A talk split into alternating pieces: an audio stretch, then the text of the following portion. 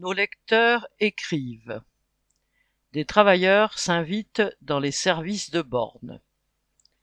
Jeudi 26 janvier, une trentaine de travailleurs de la SACIGO, une entreprise relevant des services de la Première ministre, où est composé et édité le journal officiel, ont réservé un joyeux comité d'accueil à Claire Landais, la secrétaire générale du gouvernement, représentante d'Elisabeth Borne.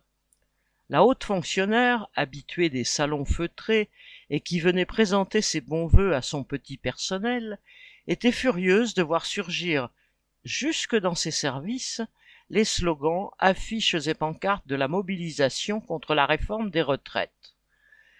Ces travailleurs tenaient aussi à exprimer leur colère.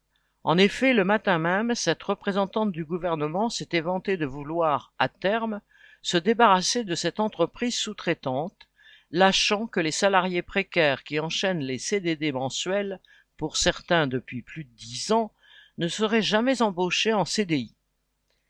Madame la secrétaire générale du gouvernement n'a pas supporté que des travailleurs se permettent d'interrompre sa propagande mensongère. Elle a donc fait appel à la police pour poursuivre le dialogue social. Les travailleurs, eux, ont rappelé qu'en fait ils étaient là chez eux sous le regard presque approbateur des policiers présents. L'autre volet répressif a été de sanctionner l'ensemble des salariés précaires ayant pris part à cette action en mettant fin à leur contrat et en allant jusqu'à leur interdire l'accès à l'entreprise dès le lendemain.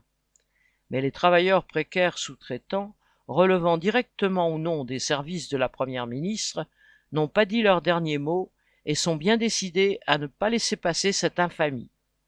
Un premier rassemblement de soutien pour leur réembauche était prévu le 9 février, de 9h à 10h, devant le site 26 rue de Sexe, à Paris 15e.